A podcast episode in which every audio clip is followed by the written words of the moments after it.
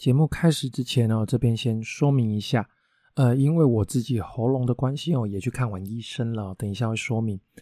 所以啊，在接下来这几期节目里面呢，我会因为要刻意放慢说话的速度，降降低说话的力道，所以啊，在一些咬字跟呃说话的节奏上啦，或者是有的时候嘴巴会跟不上脑袋，好，所以会造成一些跳针吃螺丝的情况。也请各位收听的朋友多多包涵喽。Hello，大家好，欢迎收听这中红 A 郎，我是小董，陪你聊聊室内设计跟装修，分享我的实务经验，聊聊我的观点。现在时间呢是礼拜五的晚上十一点哦。那稍早呢，我有去找医生看了一下我的喉咙哦，那其实情况稍微有点严重。除了说话的力道哦，就是其实我自己的讲话的速度要控制啦，所以医生就说，呃，我话要慢慢说，然后呃就可以不用那么用力啊，可以讲小声一点之类的。那当然，因为这个是一个呃长期在工地养成的习惯，然后所以希望我自己可以呃控制哦，就是可以把它把它这个坏习惯改正过来。那除此之外啊，医生也跟我说啊，饮食方面要控制。辣啦、酒精啊，然后一些刺激性的食物啦，都要减量。辣还好，但是酒精嘛，这个东西不能喝哦。其实心里面多少还是会有一点，呃，有一点难过的。那我老婆当然就在旁边念啊，布拉布拉布拉布拉啊。不过这个其实都是为了我们自己的身体健康嘛，所以啦，还是得多多忍耐忍耐啦哈。就可能有蛮长一段时间不能够。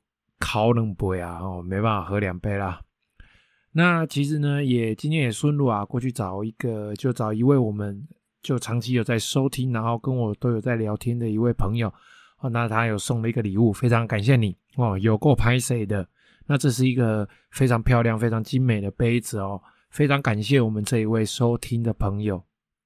好。那呢，我们今天啊，就来聊聊关于空间哦。那上个礼拜啊，我们聊了一些呃关于风格上面的一些通则哦。这礼拜我们来聊聊关于空间。那之前呢，我自己就说过，室内装修本身哦，就是一个要在各种各种矛盾之间做取舍啦，哦，然后达成一个平衡的一个集合体。设计的部分哦，既你既要有感性的美学。然后要有主观的这些色彩啦条件，但是同时呢，你又必须要考虑到理性的实际工程上的制作能不能够实现，又或者啊，在这个设计上啊，它制造的成本整体是不是符合我们的预算，等等等等各种客观上的一些限制哦，这是一个感性兼具感性与理性的一个职业啊。那每一个空间啊，要开始装修之前，关于空间的部分哦，其实上次讲过关于色彩风格嘛。那关于空间的部分，一样有几个速成的通则哦。那当然啦、不是百分之百啦。那可是如果你什么东西都还不懂，什么东西都还不会，可是呢，你又对自己的房子有一点想法，想要跟设计师讨论，却又不知道怎么表达哦。那从上一集跟这一集提供的一些通则，可以快速的帮你进入状况。那关于空间的运用，有的人就会觉得，呃，玄关就是要放鞋柜啦，客厅就是要放沙发啦，餐厅就是要放餐桌啦。但是，一间空房子在手，哦，你自己就一间空房子了，是谁决定玄关一定要在那边？是谁决定这里是客厅？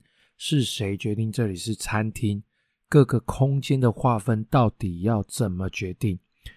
当然啦、啊，实务上啊会有几个硬性绝对不能更改的一些地方，例如梁柱、楼板、结构体绝对不能动，不能打它。那厕所啦、管道间的位置不能更改，阳台不能更改，哦，不能外推。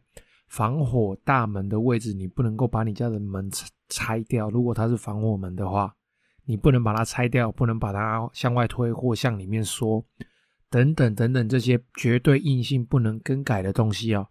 那这些东西呢，各位收听的朋友可以询问您的设计师，或是您的同胞大哥大姐，他们都会跟你讲。啊，那话说回来哦，关于空间的划分哦，第一个就是动线。解释一下哦，动线就是日常生活中因应各种生活需求啦、跟习惯啊，所所在家里面移动的这个路线哦。那动线的规划如果符合业主的习惯，基本上这个。装修设计案就已经有一个好的开始。动线换个角度说啊，就是生活上的需求。打个比方哦，如果我要喝水哦，我有喝水的需求，我才会从沙发上站起来，然后走到厨房装一杯水喝。那如果我的生活是整天在家里，然后我半个小时就要到厨房喝水一次，那这一条动线上的设计啊，绝对要舒服，绝对要好走。而且这条动线的设计可能会掺杂一些，例如，呃，路过放杯子的这个柜子，我可以顺手就拿杯子；会路过冰箱，我可以顺手拿冰块，或甚至我的水直接放在冰箱里面是冰水。所以啊，在符合生活习惯的情况下，这中间的移动啊，越简单越好，越简短越好。这就是我们在动线设计上的原则。再来第二个区隔哦，区隔在我们设计上有几个用法。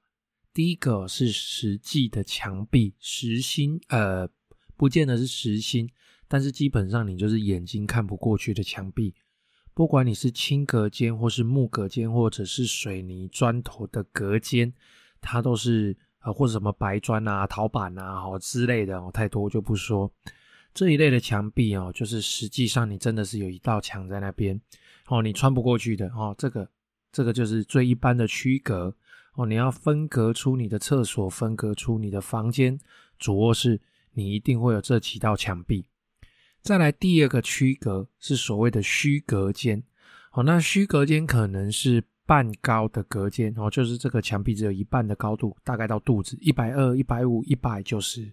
九十公分哦，这个高度的半高的隔间，或者是说它是玻璃的隔间，喷砂玻璃啦，哦，然后呃平条玻璃啦、长虹玻璃啦，哦这一类的玻璃的隔间是通透的，哦，或者是它是布帘的软隔间，或者是呢，甚至它是一道格子屏风哦，眼睛看得过去，你可以透过这个孔啊，看到隔壁老王在洗澡的这个隔间。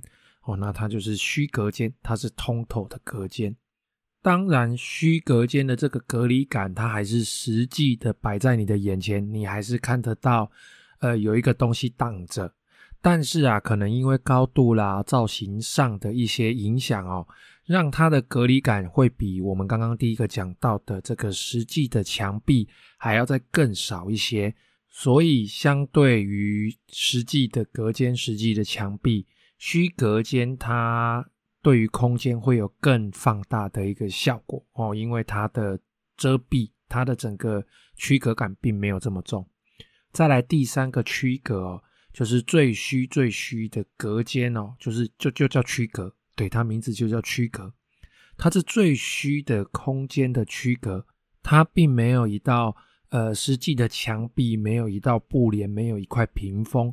但是它却能够让你感觉出这个地方跟你下一步要踏过去的那个地方是两个不同的空间哦。利用装修的颜色线条的分割，家具啦、软装的布置，就能够把这个空间区隔开来。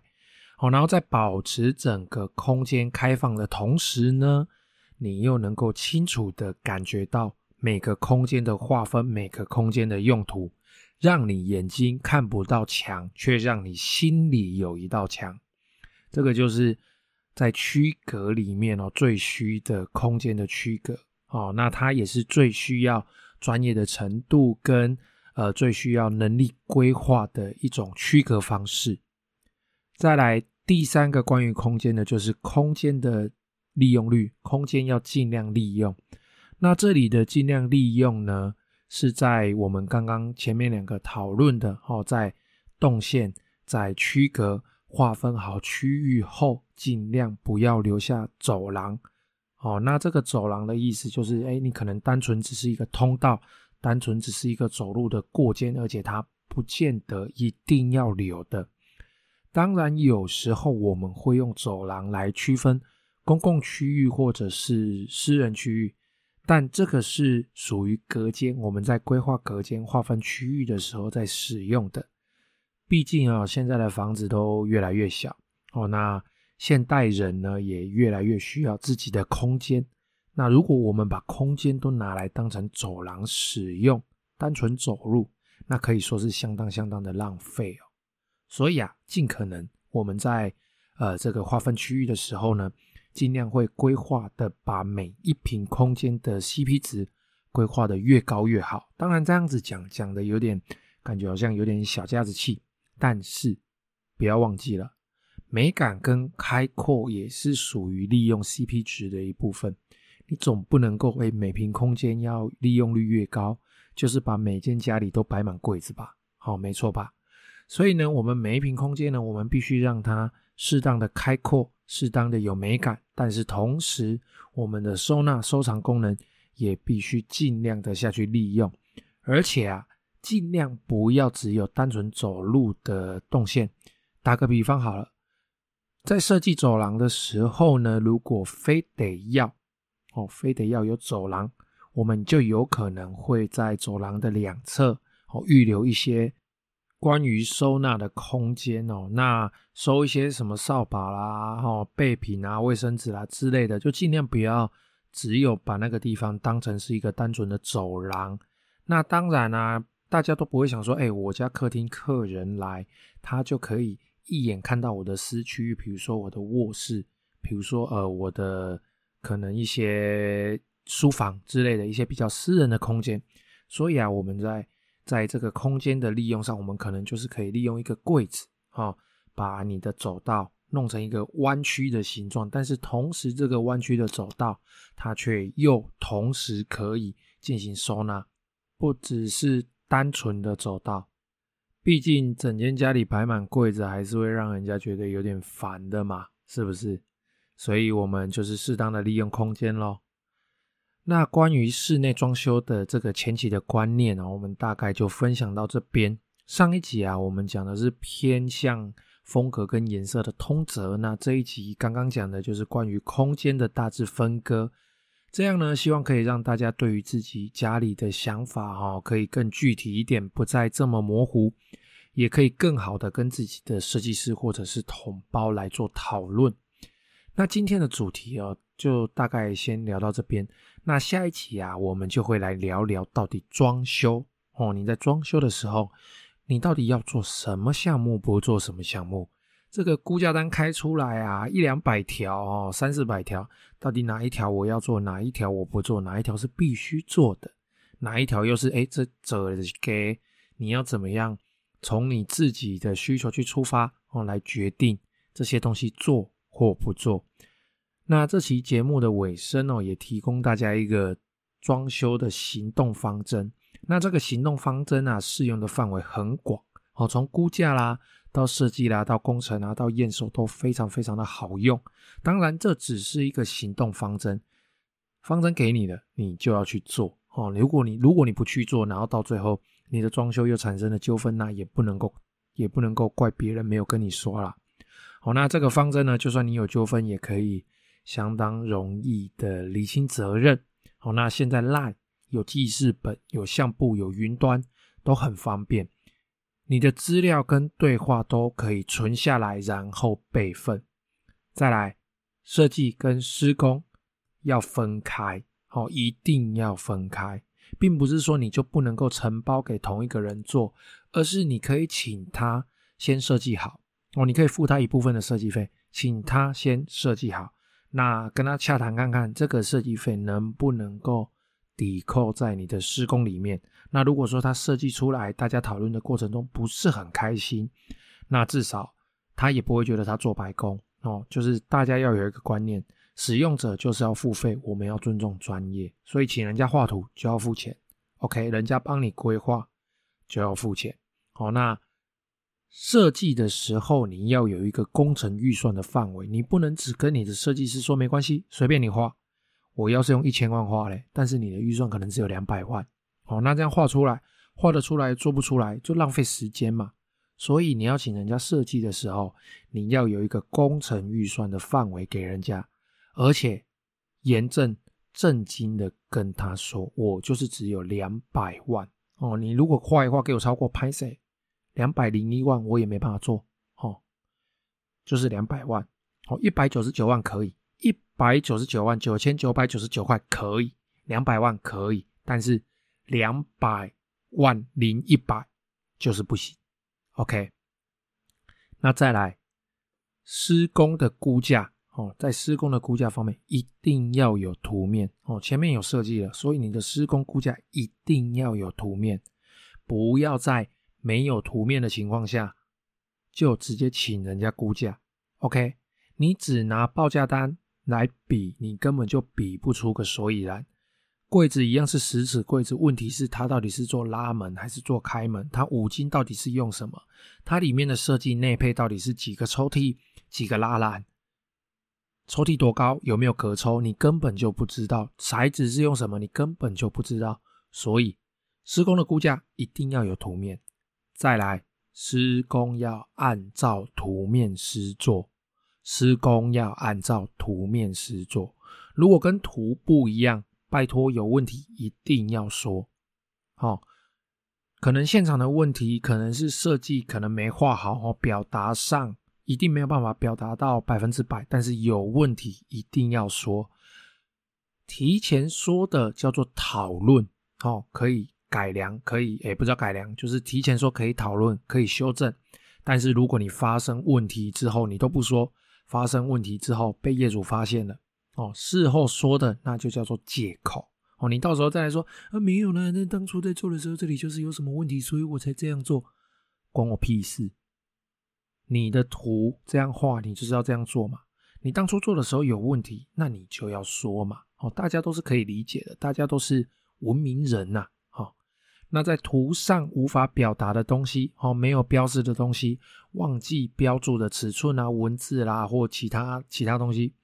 就补在合约上，补价补在估价单上，反正任何大大小小的约定，尽量白纸黑字，不管你用照片也好，用图片也好，用标注的加上说明，用画的，不要嫌麻烦，想办法把它表达出来，互相理解，并且做下记录，写上去，存档，一式两份，保障你，保障我，也保障他。好，保障工班，保障设计师，也保障业主你自己。日后啊，就算是工班的技术烂啊，地板不平啊，油漆很糟啦，螺丝没锁啦，或者是说业主款不付不验收，拖时间验收唧唧歪歪，都非常好厘清责任。资料摊开来，对就对，错就错。图到底是谁改了这么多次？东西到底是谁做错，或者是谁改了这么多次？通通都有记录。哦，一翻两瞪眼，到时候要调解要干嘛的胜率也大嘛。哦，只要你认为你是对的。好啦，那这期节目就先到这边啦。有任何问题啊，欢迎加入我的 IG 或是脸书，搜寻这种红黑狼私讯我。如果你是 Apple Podcast 的用户呢，也欢迎在评论区留下你的问题，我会非常乐意为你解答。谢谢各位的收听，拜拜。